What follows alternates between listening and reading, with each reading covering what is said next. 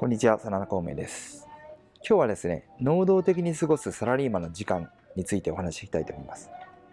誰もがいずれ迎えることになるサラリーマンとしてお金をもらうの終焉の日。まあ、これはどんなサラリーマンでも、いつかは必ず今勤務している会社を退社すること、これは決まっているはずですよね。でも、どうせだったら強制的にリストラされてしまうのを、ただ指を加えて待ち続けているんではなくて、能動的な意思を持って日々を過ごして自分の意思で退社したいですよね。その際ですね、ただ退社の日を待ち続けるんではなくて、この年収1000万、2000万以上の修羅の領域から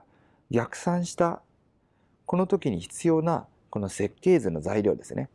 サラリーマンだから手に入れやすいこの経験とかスキルとか知識、こういうものを狙って獲得していきたいですね。で、あと5年なのか、10年なのか、15年なのか、このサラリーマンをあと何年続けるかっていうのは、皆さんそれぞれの目標とかね、計画次第だと思うんですけども、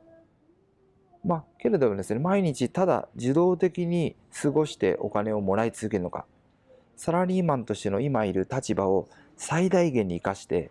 お金をもらいながら能動的に過ごすのか、受動的か能動的か、これによってサラリーマンでお金をもらう期間が自分の人生にとってね、有意義だったのかどうか。まあ、これが決まってしまうと思うんですね。なんで、年収1000万以上、2000万以上、この修羅の領域としてのこの幸せを目的に、サラリーマンでお金をもらう、この時間をですね、有意義に過ごしてもらうための研究の成果っていうのを一緒に考えて、そして僕の研究の成果を皆さんに共有していきたいと思うんですね。